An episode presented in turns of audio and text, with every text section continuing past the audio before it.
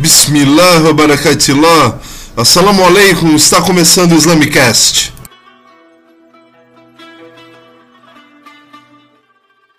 Assalamu alaikum, eu sou o Puncha e estou começando aqui o primeiro Islamicast. A ideia do Islamicast é trazer um espaço de discussão de conteúdos islâmicos para essa podosfera, uma vez que muitas vezes vemos pessoas que não são estudiosos do Alcorão, tampouco são muçulmanas ou muçulmanos, terem discurso e uma legitimidade que somente o fato de serem comunicadores os garante, uma vez que o conhecimento sobre o Alcorão ou sobre o Islã é praticamente inexistente. A pessoa chega a informações de segunda fonte ou fala sem que seja de uma experiência pessoal, de modo que, mais uma vez, os muçulmanos são subrepresentados. Muito comum você ter então a posição de uma pessoa que é um divulgador científico, ou um jornalista, ou um podcaster de qualquer natureza, dizendo o que é o Islã, o que os muçulmanos pensam, e dificilmente você tem um muçulmano dizendo aquilo que ele pensa ou aquilo com o que ele concorda. Bem, essa é um pouco a oportunidade então.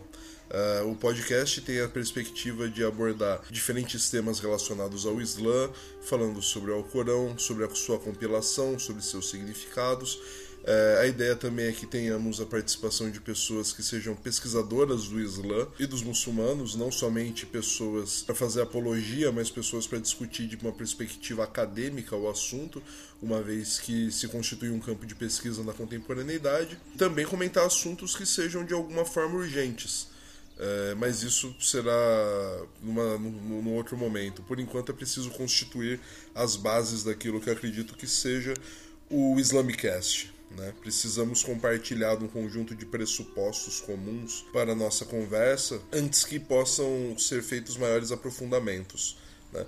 No primeiro momento é importantíssimo nós diferenciarmos o Islã de islamismo. O Islã é uma religião revelada por Deus. Ela é a religião, a última religião trazida pelo profeta Muhammad sallallahu alaihi wasallam e que confirma que há de correto nas mensagens anteriores. O islamismo é a prática secular e política desses, desses princípios, de modo que muitas vezes o islamismo entrará em conflito com o Islã e mesmo terá a ver mais com outras formas de pensamento do que com o Islã em si. É, também Dito isso, é preciso diferenciar que um país muçulmano é diferente de um Estado Islâmico. Né? Uh, o Daesh, o auto-intitulado Estado Islâmico que existe na contemporaneidade, uh, ele não tem nada de islâmico. Ele tenta se constituir enquanto um Estado. Todavia, é muito claro para um muçulmano que não existe uma postura islâmica por parte dos membros desse Estado.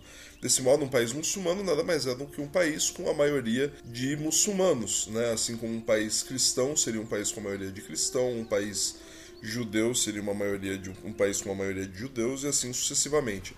A prática do Islã não necessariamente significa que o país seja um Estado Islâmico, uma vez que as pessoas têm suas práticas distintas e formas de pensamento um tanto quanto conflitantes. É importante, então, percebermos que existem algumas constâncias no Islã, que arrisco dizer 100% dos muçulmanos concordam. Creio que o muçulmano que não concorda com isso talvez não seja muçulmano ou não aceite essa denominação mesmo, né? É, que são os fundamentos da crença islâmica. Então temos os cinco pilares da prática, que é a crença na unicidade de Deus, que só existe um que não existe divindade além de Allah. E é importante nisso é, frisar que a profissão de fé do muçulmano a Shahada começa com La, que é a palavra em árabe para não, começa com uma negação, La ilaha illallah. Não existe divindade além de Allah. Essa é a crença na unicidade de Deus. Claro que tem muito mais aprofundamento sobre isso, mas no primeiro momento acho que isso deve constar. Na sequência, nós temos o Salah, a oração, que é realizada cinco vezes por dia, as orações obrigatórias, fora algumas orações é, realizadas em momentos específicos, como no fim do Ramadã, mas isso também será motivo para outros programas.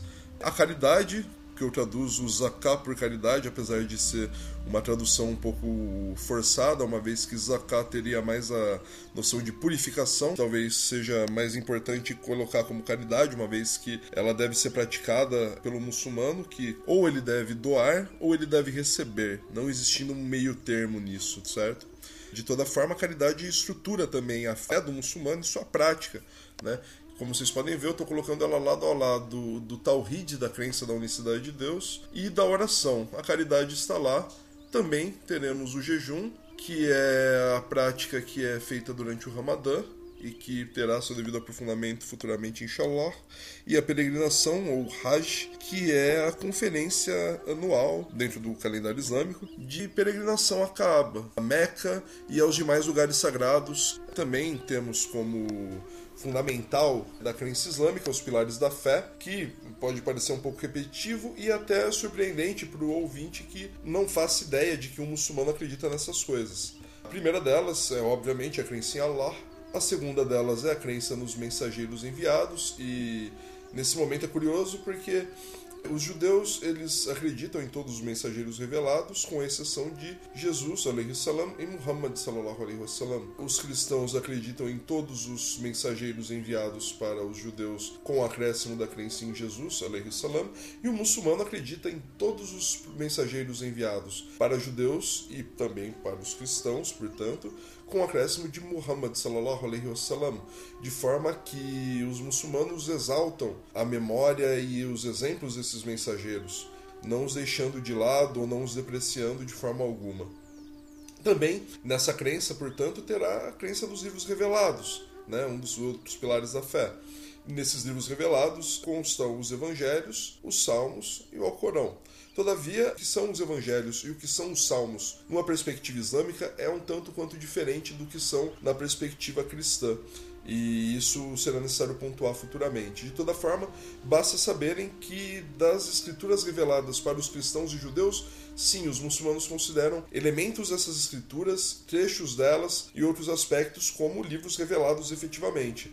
Todavia, o Alcorão é alçado a um status diferenciado dentre esses outros livros que serão objeto de discussão para os próximos episódios, o status do Alcorão. Também temos a crença nos anjos, muito próximo também pensamento dos demais abrahamismos. A crença no dia do juízo, idem, extremamente próximos aos abrahamismos, com diferenças escatológicas que serão importantes pontuar futuramente. E a crença na predestinação, que não é uma crença conflitante com a noção do livre-arbítrio, mas ela traz alguns elementos para reflexão sobre a vontade de Allah e a orientação que devemos seguir. É importante nós termos informações vindas de muçulmanos para as pessoas em geral, principalmente por conta do volume de muçulmanos que existem no planeta. Existem muito, muitos muçulmanos no planeta. Aproximadamente, isso utilizando dados da, da Pew Forum, você vai ter mais, mais de 23% dos muçulmanos, cerca de 22,9%, desculpa, das pessoas no mundo são muçulmanas. Ou seja, praticamente uma em cada quatro pessoas que você conhecer, ela, estatisticamente, ela haveria de ser muçulmana. Né? Então, Dados esses fundamentos mínimos, esses aspectos basilares daquilo que acreditamos ser um esclarecimento acerca do que é o Islã, terminamos esse primeiro episódio. Agradeço você ter ouvido o episódio até o fim. É, peço que continue porque nos próximos episódios faremos algumas observações sobre o Alcorão que são de fundamental importância para compreender a prática e a fé dos muçulmanos. Muito obrigado e assalamu alaikum.